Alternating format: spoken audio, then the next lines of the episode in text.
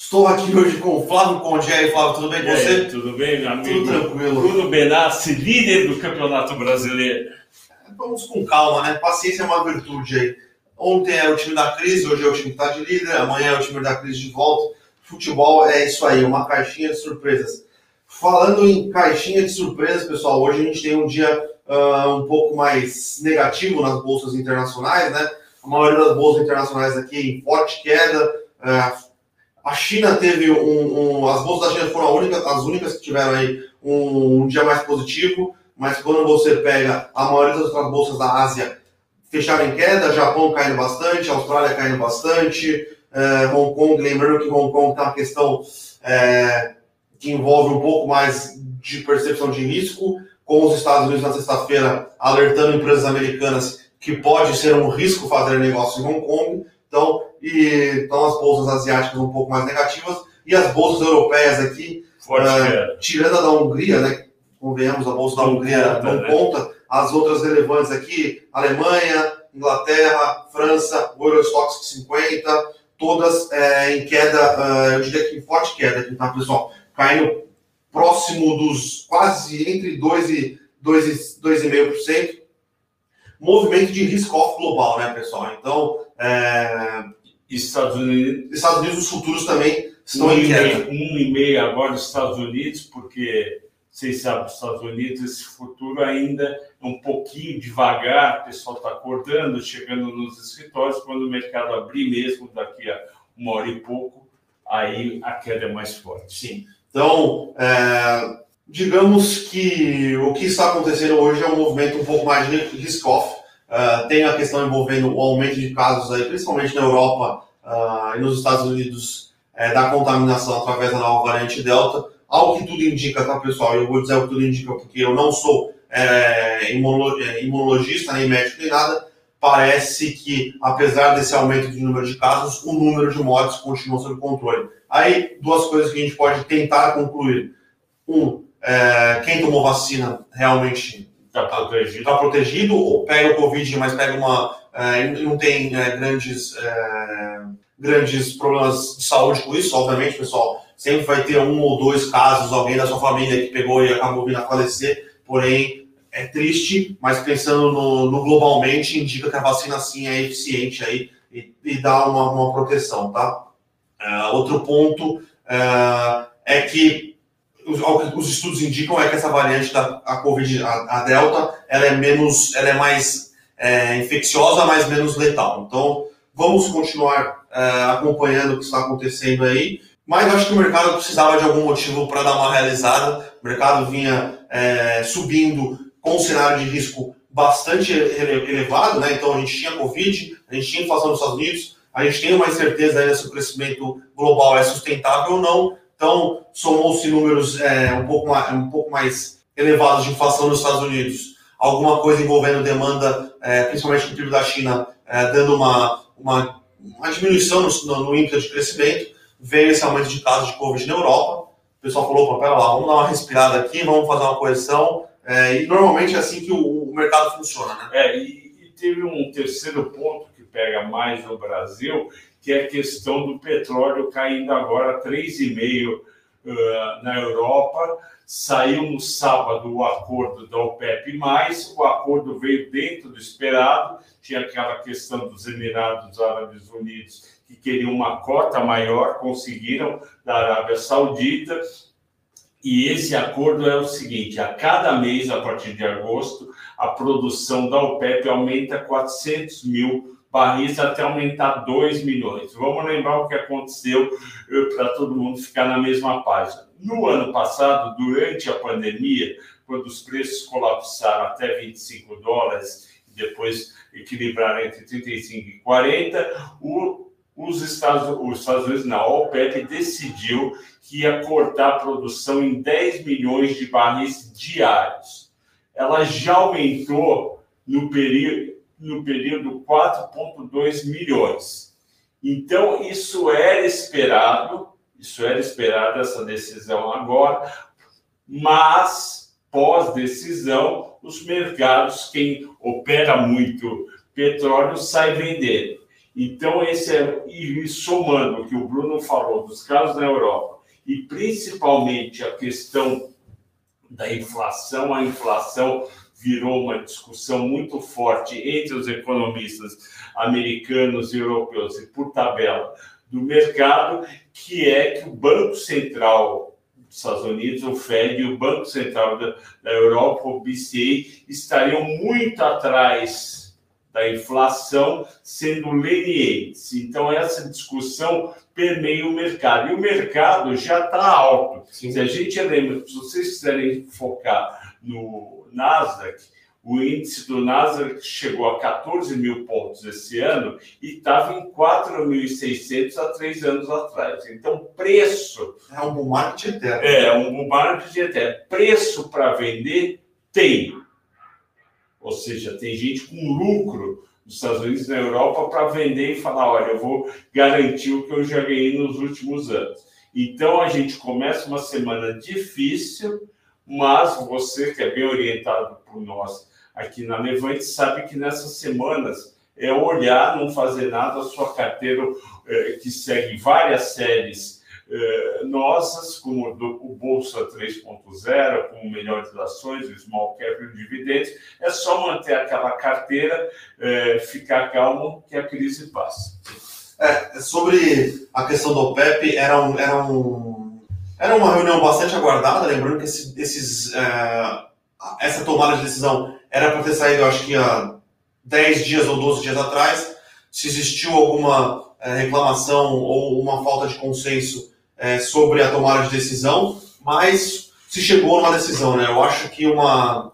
E outra, é importante entender que hoje a OPEP tem muito mais poder de mercado, de decisão, de controle, do que ela tinha há dois anos atrás. Há dois anos atrás, é, principalmente os Estados Unidos, né, por causa do shale gas, que hoje em dia é, tem diminuído bastante o número de, de, de, de postos e de empresas que estão dispostas a tomar esse risco, é, ele era, se não era, ele, ele competia ali com a Arábia Saudita e com a Rússia na tomada de, na, na, na, oferta de petróleo, né? Como uma parte desse shale gas morreu por causa da crise, então hoje a OPEP+, ela é muito mais... É, ela tem muito mais, né? sim, ela tem muito mais poder de mercado do que ela tinha antes, tá? Então, vamos continuar é, é acompanhando. E como o Flávio falou, é, para os nossos assinantes aqui, a gente ainda acha é, que a maioria das nossas carteiras continua bem posicionada, independente do que vier a acontecer. Lembrando que essa semana começa a temporada de resultados no Brasil, então amanhã, se eu não me engano, tem Home e Neo Energia. Sexta-feira tem, sexta-feira sempre pós-mercado, não sei porquê, mas a Ipera sempre solta seus resultados sexta-feira no pós-mercado. Uh, então começa a temporada de resultados e eu acho que essa temporada de resultados aqui tem tudo para vir positiva, né? É, só com, com,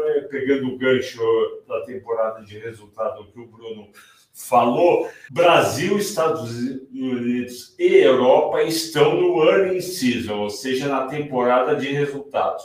Todos esses países, Europa, Estados Unidos e Brasil, tendem a divulgar resultados muito bons. Europa e Estados Unidos, principalmente, porque saiu é, do isolamento social já em março, então teve um segundo trimestre, abril, maio junho forte, e a gente saiu aos poucos. E lembrando que na Bolsa a gente compra resultados de empresa. Sim. A gente não. Taxa de juros, na verdade, ela atrapalha quando sobe muito, mas a gente compra resultado de empresa. Sim. Então, já que começamos a falar de resultados de empresas, vamos dar uma passada no panorama corporativo, né, pessoal? Lembrando sempre, o panorama corporativo mais esmiuçado está no nosso E Eu Com Isso, né? Quem quiser, quem quiser assinar, pedir o pessoal da produção aí colocar o link do Eu Com Isso. Quem não é assinante, é, quem já é assinante, é, pode é, confirmar que os conteúdos têm saído cada dia melhor, né? Então, temos algumas notícias aqui. Uma notícia é meio velha, entre aspas, né? Que a, a CPFL, ela comprou, comprou não, né? Ela ganhou o leilão de privatização é, da Companhia Estadual de Energia, não, a Companhia... É do Rio Grande do Sul. É, a CEET, é. que é a Companhia de Distribuição é, do Estado do Rio Grande do Sul, né, que estava para que estava para leilão para ser privatizada, então a, a CPFL foi a ganhadora do leilão, 2,6 é, bi, se eu não me engano, foi o, o o BID, é, o mercado parece não ter gostado, né? Hoje é um dia meio ruim de saber se o mercado é, gostou ou não, porque está tudo caindo, mas na sexta-feira a CPFL já tinha apresentado uma queda relativamente grande, né? Ao que tudo indica, ela foi com muita sede ao pote, uh, e contas que a gente, a gente fez algumas contas de, contas de pão ainda, né? Papel de pão, mas parece que realmente para ela ter algum retorno, uh, algum retorno uh, relevante nesse, nesse leilão, ela tem que tirar muita sinergia. Então, é, a gente viu, teve quatro bits fortes, né? Então foi da CPFL, da Energisa, da, da ICTEP e teve de uma empresa que não é listada. A ICTEP manteve uma, uma um, bom é, disciplina uma boa financeira. disciplina financeira e as mais ou menos as taxas ali elas estavam taxa real de mais ou menos 8. O bid da, da CPFL é uma taxa real de uns 4,5, 5. Me parece que foi demais, né? É, lembrando que a CPFL agora é dos chineses e os chineses tendem a ser mais agressivos e se conformarem com taxas de retorno menor, porque eles são abundantes em capital. Então, o custo de capital eh, dos chineses faz com que eles bidem lá embaixo, mas você que eventualmente tem ações da CPFL vai ficar chateado e a gente tem outras alternativas, vale a pena nos consultar. Sim. Uh, o outro destaque corporativo é que o Banqui, né, que é o, a fintech uh, da Varejo, ela recebeu autorização do Banco Central para funcionar, uh, não um banco propriamente dito, mas como uma sociedade de crédito. Né? Então, o Banqui ele vai poder é, oferecer crédito, crédito, já ofereceu crediário, né? então ela conseguia financiar o cliente da Via Varejo nas compras, agora ela vai, dar, vai poder dar crédito pessoal. Né? Então, parece uma estratégia interessante da Via Varejo, a gente acha que agrega uh, ainda mais dentro do ecossistema, uh, mas vamos ver qual vai ser o plano, como vai crescer, vai ser o plano, uh, se vai impactar alguma coisa ou não no balanço, lembrando que como ela não é um banco, ela é uma sociedade de crédito, ela não pode alavancar o seu balanço para dar crédito, ela tem que dar crédito com recursos próprios. E aí existem algumas outras alternativas é, de mercado, ela pode é, botar uma grana num FDIC e esse FDIC captar recursos do mercado e trabalhar alavancado através do FDIC, não através do balanço da Via Varejo, é, mas parece uma estratégia interessante. A Magalu faz isso, entre aspas, com o Luiza Cred, né? é uma operação menor, é uma operação co-branded com o Itaú, então quem toma o risco de balanço é o Itaú, a Via Varejo foi mais agressiva e vai tentar essa estratégia através do banquinho. Lembrando que aí você tenta consolidar a vida do seu cliente 100% dentro do seu ecossistema, né? Então, o cara vai conseguir pegar crédito com você, o cara faz compra com você, o cara parcela as compras com você. Ah, então, parece interessante a estratégia da Via Varejo. Vamos ver. É, dar crédito no Brasil é bastante complicado, Sim. apesar de que a Via Varejo tem anos de experiência por causa do crediário, mas eu acho que são negócios iguais, mas diferentes, né? Então tem alguma diferença. Vamos ver o que pode acontecer. Sim, eu, eu gostei do, do ter sido aprovado, a companhia de crédito, outras como a loja Renner já utiliza, e basicamente esses bancos são para são para alavancar vendas e fazer o cliente voltar na loja. É o caso, por exemplo, da loja ele é que você tem que ir lá pagar a sua parcela muitas vezes, e aí você entrando na loja, você compra mais alguma coisa. Então, no geral, a gente gosta, mas o Bruno colocou bem, tem que ver o quanto vai dar certo. É, lembrando que a gente, é, tem, tem um problema nessa estratégia, a gente gosta, mas tem um problema. A, a Via Varejo ela já consome muito caixa por causa da operação, é, por causa da expansão da, da, da operação de e-commerce deles e ela já vai colocar uma parte do balanço no banquinho. Como vai funcionar isso? Vai ter que fazer mais follow-ons? Não vai? Então, é, é, interessante, porém... Tem que ver, tem que ver qual o, é a engenharia financeira. Exato. Temos que ver os desdobramentos. Tá? Então, uh, mas a gente continua achando que as estratégias de consolidação de um ecossistema fazem sentido nesse, nesse ambiente de e-commerce. tá? E a gente tem duas curtinhas aqui. Uma delas... Uh, Vamos começar por, pela Tegma. A Tegma declinou uh, a proposta da JSE, né? Hoje, então, muito provavelmente, ação das empresas que já seriam prejudicadas por causa do é, desse. Ó, a Tegma está caindo 5 e vamos ver assim. Simpar está caindo 2. Mais ou menos. É, o, o, o, que eu, o que eu percebo, Bruno, é que a Tegma. Uh, não gostou do approach, né? É, não gostou do approach, também olhou. A Tegma tem seu próprio valuation, naturalmente, e resolveu é, pedir mais. É, já para Simpar, né, antiga JSL, a Road, ela tem outros negócios que ela está de olho, ela não depende só da Tegma para crescer. Existem outras empresas. Então, essa reação é natural num primeiro momento, mas para mim fica claro que as duas empresas, uma vale mais do que uh, o mercado é, imaginava, que é a Tegma, e assim partem outras, outras é, estratégias, outras empresas do Brasil. A maioria dos mercados é muito pulverizado, Sim. você tem muita coisa para estudar. Então, como o Bruno falou, não dá para perceber o que é mercado caindo, o que, que é o reflexo dessa operação. Só uma pergunta, Bruno, como é que está a Petrobras agora? Petrobras caindo 2,70, 25,96. E a, e a Vale? A Vale caindo 1,66 a 111,50. É. Então, eu, eu queria colocar isso na série que eu toco no Melhores Ações. Eu, eu sugeri na semana passada uma operação de curto prazo de long e short que era ficar long em Vale, short em, em Petrobras. Vocês são nossos clientes, já, nossos assinantes já conhecem esse tipo de operação e essa operação, por enquanto, continua fazendo sentido, porque você tem um cenário um pouco pior para para Petrobras devido à queda do petróleo, um cenário melhor que é a China crescendo e o minério de ferro para a Vale. Uh, e a última notícia que a gente tem aqui, uma pequenininha, uh, é sobre uma, uma, possibilidade de acordo, ainda não está nada certo, entre a Amélios, né, que é a Cash 3, e o Cinemark. Né? Então, quem comprasse o, os ingressos no site, os ingressos por ser no cinema, né, no Cinemark, no site, uh, no aplicativo da, da, da Amélios, ganharia cashback de volta da própria Amélios. Então, é a Amélios continuando também né, nesse... Uh, trazer mais parceiros, continuar crescendo o ecossistema. É uma notícia uh, que ainda é pouco relevante, mas pensando na estratégia de negócio da, da Cash, né, da Melius, parece fazer bastante sentido, né? É verdade. E lembrando que a Melius completou um follow-on na semana passada, né?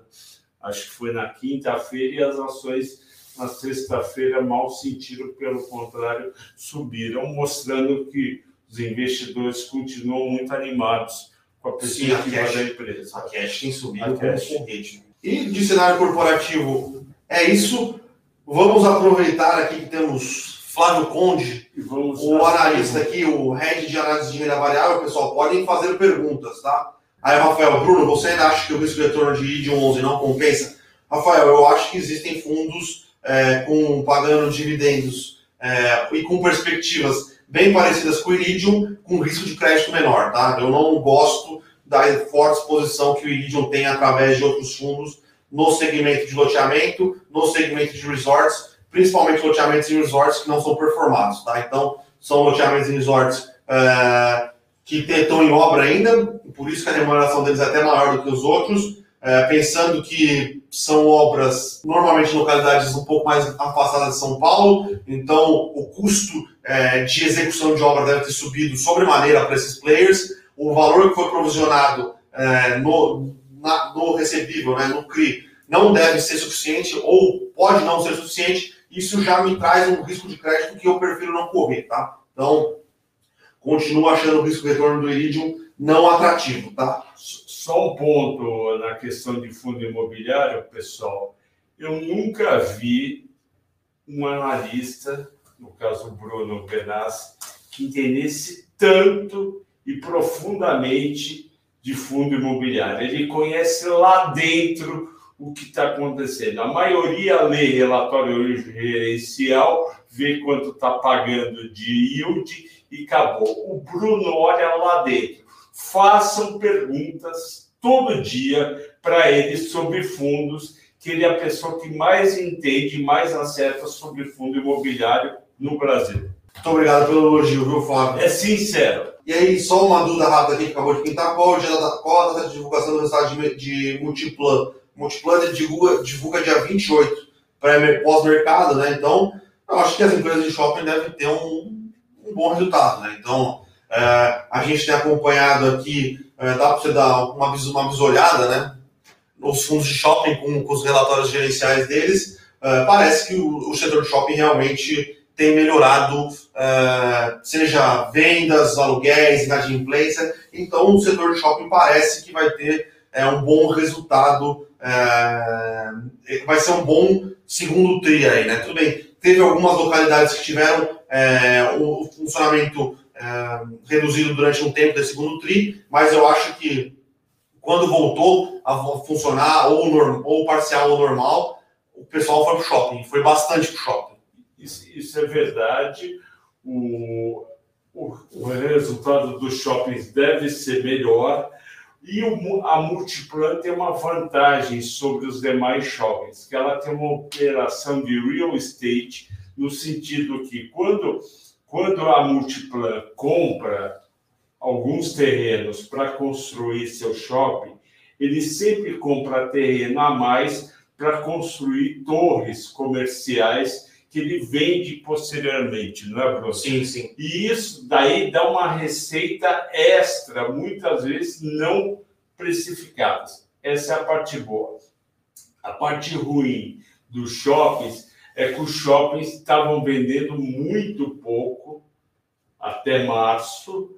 Eu sei disso porque é um dos meus filhos, a minha filha, ela é gerente de uma loja de shopping. A loja saiu do o grupo criou uma outra loja num bairro aqui em Moema, em São Paulo, porque a loja do shopping estava indo muito mal e as pessoas, principalmente as clientes, que eram clientes eh, com pouco com um pouco mais de idade, não queriam voltar para o shopping. Mas isso era primeiro semestre, primeiro trimestre principalmente. O segundo trimestre já vai melhorar e o terceiro e quarto, principalmente o quarto, vai ser muito bom. Sim. Uh, a questão é: ser, será que já vai entrar nas ações de shopping? Vai depender de preço e, e de momento. Uh, o pessoal perguntando, lembrando que hoje começa a negociar a, as novas ações do B2W, né? Não é novas ações da B2W, desculpa a B2W mudou de nome, né? Agora a B2W chama Americanas. É a Amer 3 Americanas. Né? É, Americanas. Então, é, lembrando que o que aconteceu foi uma cisão dos negócios das lojas americanas, das lojas americanas, e foi incorporada pela B2W, né? Então, hoje, a B2W, que vai chamar Americanas, tem todo o conglomerado aqui, tem toda a parte de lojas físicas americanas e a parte digital da B2W. Então, demorou-se mais do que as outras empresas, a, a B2W com americanas, para é, seguir nesta, nessa verticalização do business, né? Então, hoje em dia, é, a Magazine Luiza e a Via Varejo têm uma omnicanalidade muito melhor do que a da loja americanas.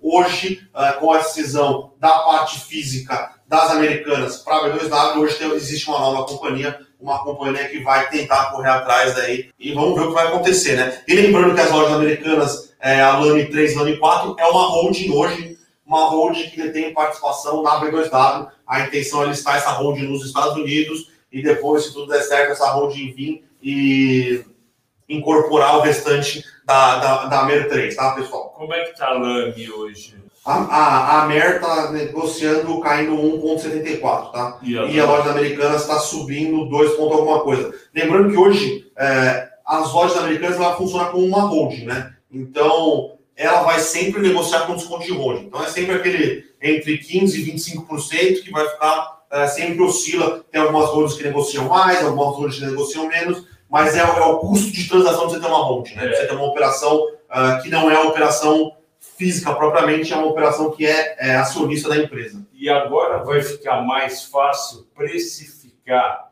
o quanto vale a somatória, né, Bruno, de B2W com as lojas americanas. O mercado pedia isso daí e o mercado acredita, a gente vai ver com o tempo, que essa junção das duas vai melhorar os resultados. Mas a gente vai esperar, lembrando também que B2W e Lame tiveram entre as 10 ações que mais caíram no primeiro semestre. Vamos ver agora como vai ser o segundo semestre e se ela melhora ou não. Uh, sim. Uh, e, vamos ver, e lembrando que as lojas americanas gera caixa e a B2W consome, consome caixa. caixa. Então pa parece que a fusão, a, a, fusão dos negócios faz muito sentido. Sim. Então, mas a questão do mercado agora é, não foi tarde demais, lembrando que Via Varejo e Magazine Luiza fazem isso muito bem. Ah, a Magazine Luiza tem a está testando o modelo de entrega em uma hora. Então, é, e outra coisa que eu acho que o mercado vai começar a se questionar sobre o e-commerce é quem vai ser o grande ganhador. Porque hoje em dia, essa guerra, Meli, é, B2W, Americanas hoje, é, Via Varejo e Magalu é maravilhosa para a gente, cliente. Né? Então, Sim. você consegue comprar preço, você consegue comprar e ter o, o produto rapidamente entregue na sua casa, porém, uh, algumas geram caixa, mas a maioria tem queimado caixa, uh, dado descontos para continuar aumentando a, a, sua relevância no e-commerce. Então, até que ponto isso é sustentável? Uh, e será que a gente vai ter quatro empresas, duas empresas, uma empresa? Então, é, para mim é uma dúvida. É, para mim está claro que a Magalu é a vencedora. Ela tem sido trimestre a trimestre a vencedora. Ela tem feito aquisições importantes. O Cabum foi uma importante semana passada. Ela também há duas semanas atrás comprou uma empresa de delivery no, no centro-oeste. E uma coisa que me anima na Magalu é que ela está indo para outros mercados além do que ela fazia na loja física. Então, ela está indo em vários mercados, ela realmente parece ter a ambição de ser uma empresa estilo Amazon, ou seja, eu vendo desde cerveja, que eles já vendem, até jogos, ou seja, ela não está indo só em eletrodoméstico, só em imóveis, tal. Então, para mim, ela é a grande vencedora. A, a Via Varejo está no meio do caminho, porque, como o Bruno lembrou, lembrou bem, ela ainda queima a caixa, e para mim, claramente, a Lojas Americanas é a que ficou para trás. Ela tem uma ótima operação física, mas não tem uma operação uh, de e-commerce boa. Tanto é que a B2W consumiu um capital absurdo nos últimos 10, 15 anos. A cada dois anos tinha uma chamada de capital muito grande e não era para adquirir ninguém, era para bancar o que ela vinha fazendo. Então, o grande ponto de interrogação é a lojas americanas. Uh, vamos lá, pessoal, mais perguntas aqui. Tem uma, tem uma, uma dúvida interessante do, do Adilson. Eu acho que não tem uma resposta certa, mas é: essas empresas de varejo hoje são mais voltadas ao varejo ou ao crédito? Uh, boa pergunta. Uh, a impressão que dá é que é uma combinação de tudo, porque porque ela tenta ganhar o que pode ganhar num determinado momento. Então, se o crédito está mais favorável, tá, o spread está maior, ela ganha no spread. Se a parte de, de a margem do produto está melhor, ela ganha na margem do produto. E lembrando que a gente vai entrar 2022 com uma Selic provavelmente perto de 7, se não em 7. E aí a parte financeira, ou seja, o quanto a empresa consegue ganhar emprestando e aplicando, vai passar a ser relevante. Quando a Selic estava 2%, não era relevante você aplicar o dinheiro, você ganhava quase nada. A 7%, o jogo começa a mudar. Sim, sim concordo. Uh, mas eu acho que essa é uma questão não só do Brasil, é uma questão talvez mundial, né? Uh, a gente vê a Amazon tentando fazer isso, a Apple tentando fazer isso.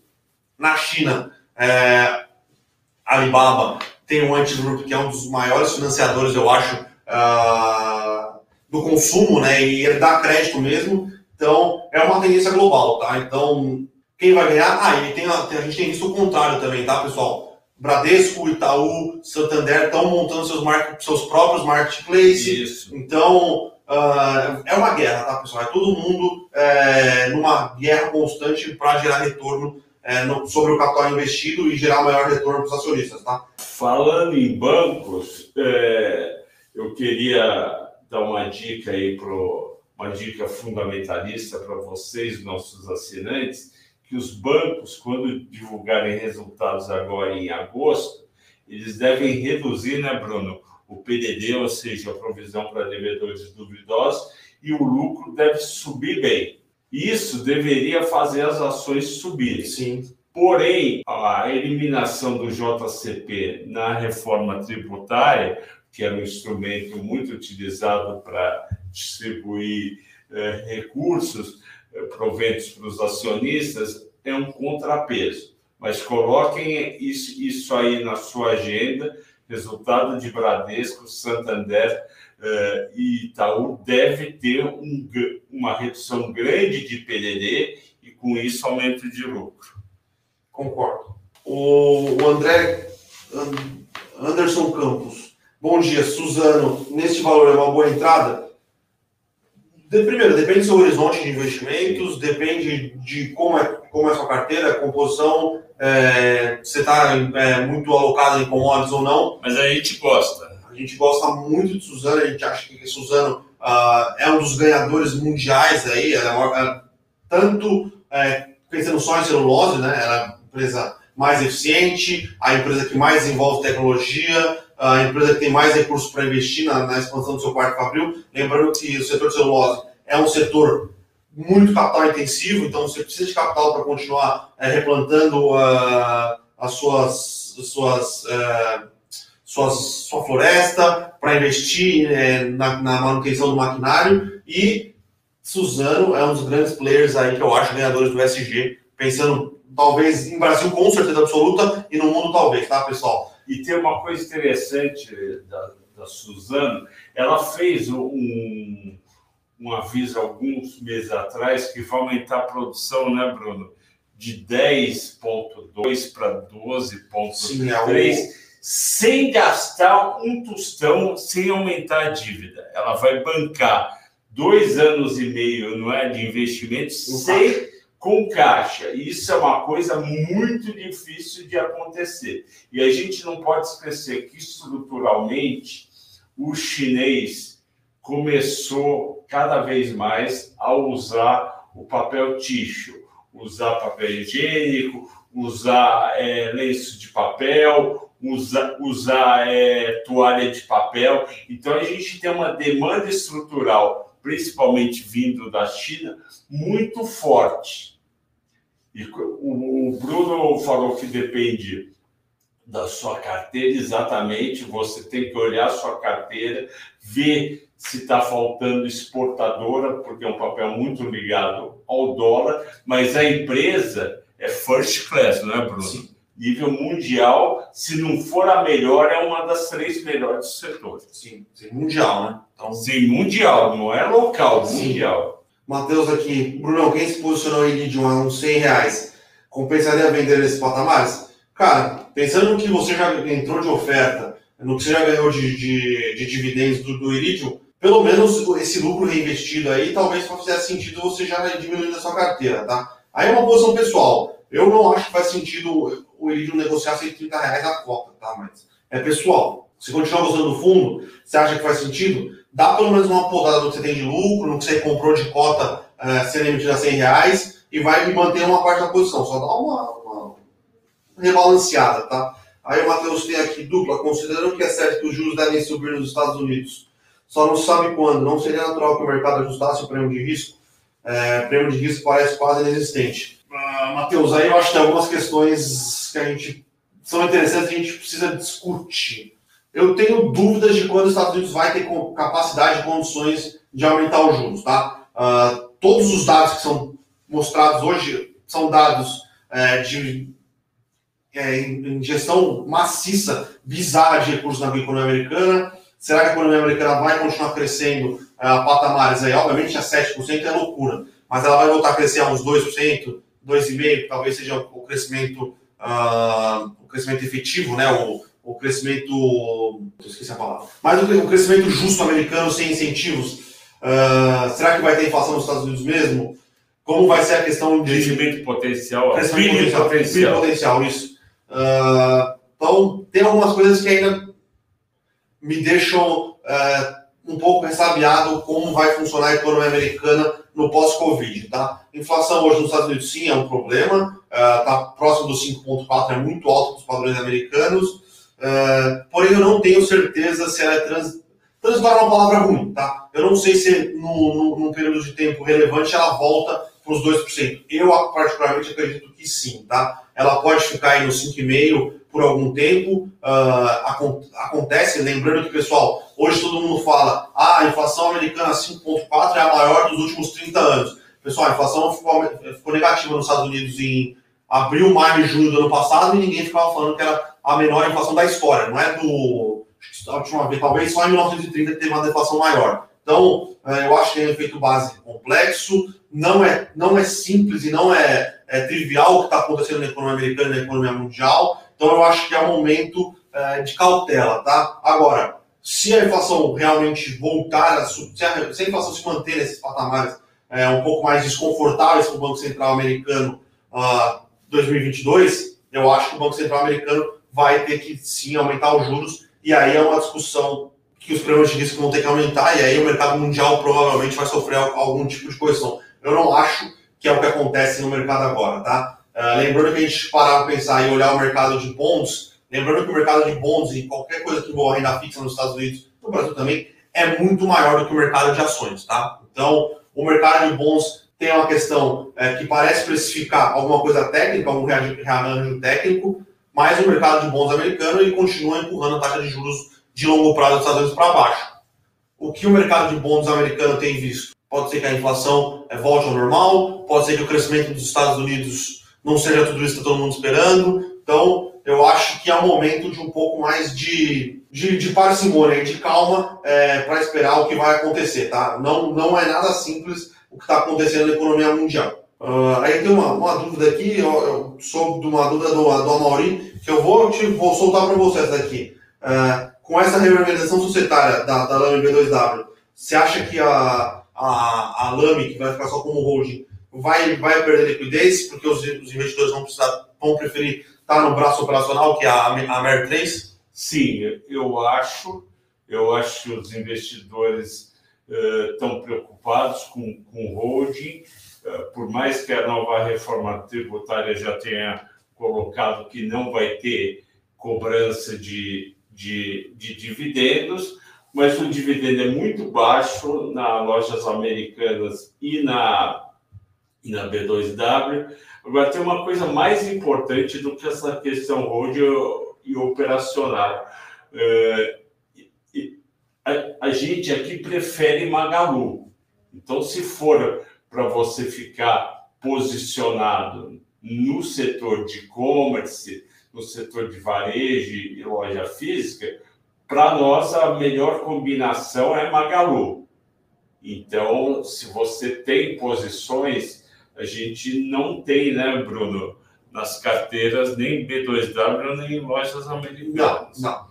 Só que a gente tem Magalu, então tem que deixar claro que a nossa preferência é Magalu nesse setor. Sim. A, a gente gosta de Magalu, mas a gente gosta de Via Varejo também. Via Varejo Sim, mais pelo. Via Varejo também. Uh, né? Via Varejo é mais pelo, pelo gap que ela vem tirando. Sim. A gente acha que Magalu muito provavelmente é a, a, a grande vencedora, é, mas porém a Via Varejo vem entregando bastante coisa no digital, na, na omnicanalidade, tem as funcionalidades do Banqui, é, mas a gente ainda. E aí tem o, o Rafael Silva, investe periferia é, se dá para ter as duas empresas na carteira, eu acho que sim, mas são empresas diferentes. Tá? Uma está comprando uh, qualidade, muita qualidade, e a outra está comprando uh, um fechamento uh, de, de, um gap né, operacional que a Minha Varejo vem conseguindo entregar. O problema agora, talvez, da Minha Varejo seja se ela vai conseguir continuar entregando esse fechamento de gap. Né?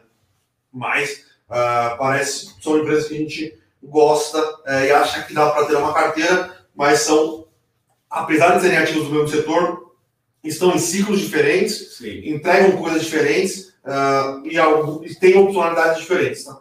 Eu acho que tinha de Cosan e Raizen. É, a gente, se vale a pena aumentar a posição em Cosan ou entrar na IPO da Raizen. A gente está terminando de fazer a análise da IPO da Raizen, tá? Então, é, eu vou ter uma, uma resposta um pouco mais clara sobre isso assim que a gente terminar o resultado. Agora, tem, tem uma coisa interessante nessa questão de Cosan e Raizen, que quando saiu o IPO de Raizen, a precificação, o pessoal vai perceber que BR distribuidora está muito barata. Sim.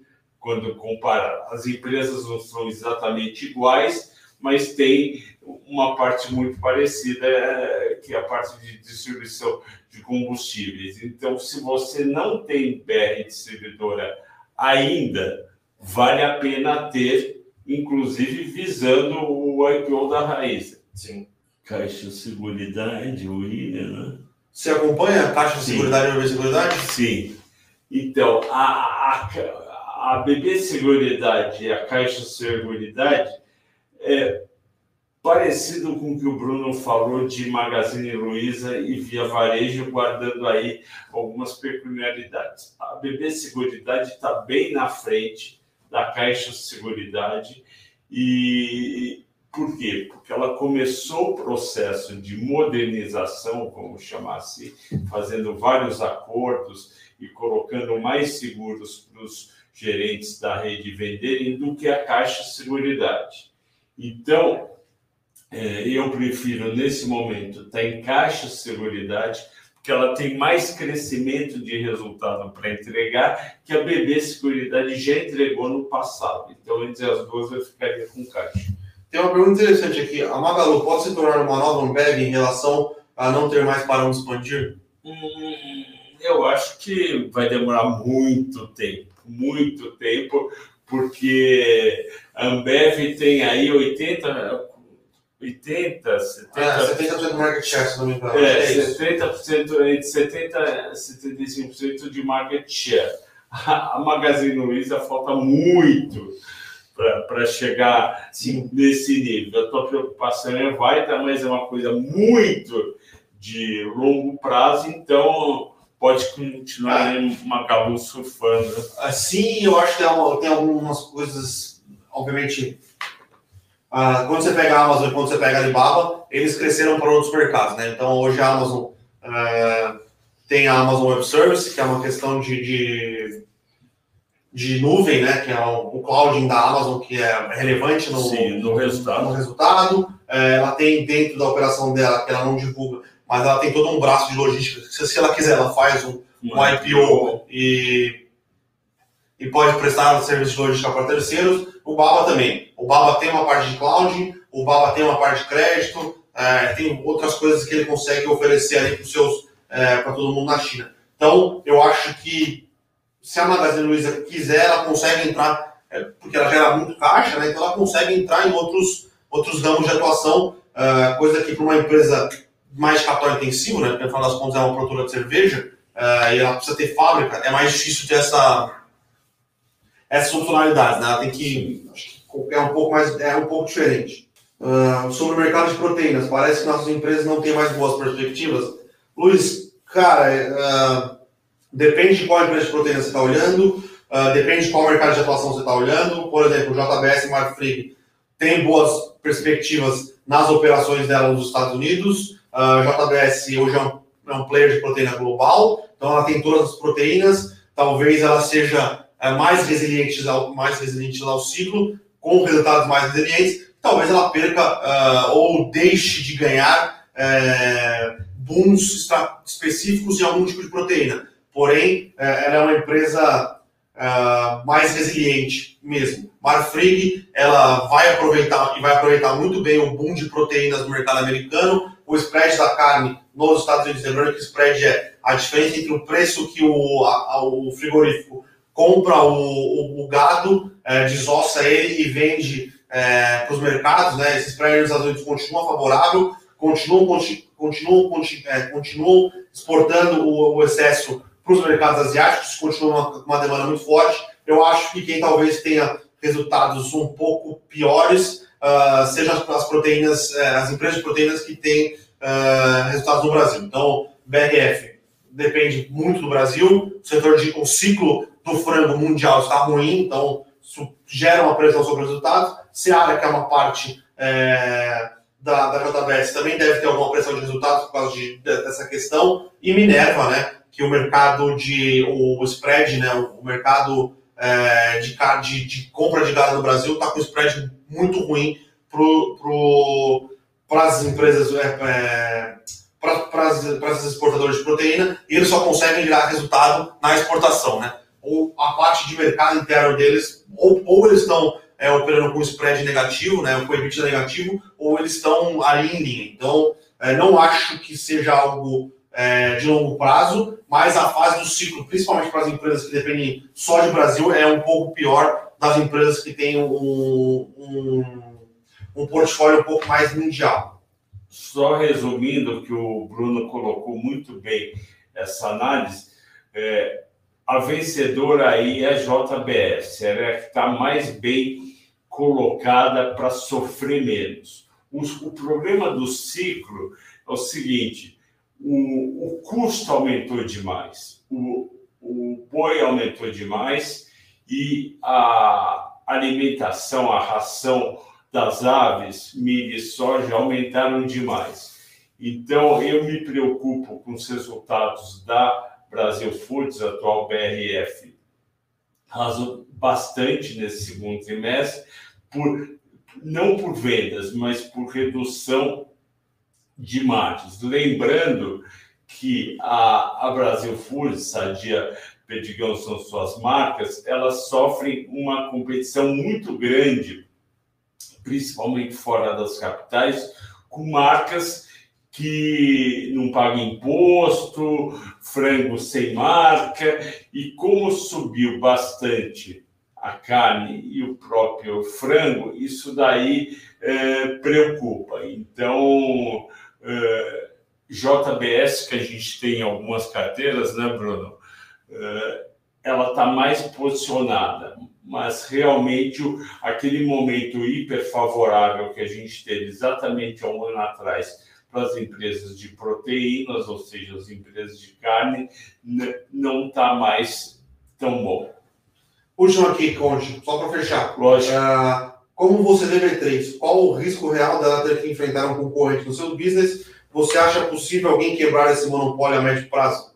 Uh, sim, eu acho possível quebrarem esse monopólio. Tem gente estudando há muito tempo como entrar. O próprio Arminio Fraga estudou há cerca de 10 anos atrás como entrar, mas já perceberam que não dá para montar uma, uma B3-2, porque montar igual é complicado. E o mercado, é, o mercado brasileiro é pequeno, é diferente dos Estados Unidos que dá para ter mais bolsas operando. Exatamente. Agora, o que pode acontecer é você ter algumas partes do mercado.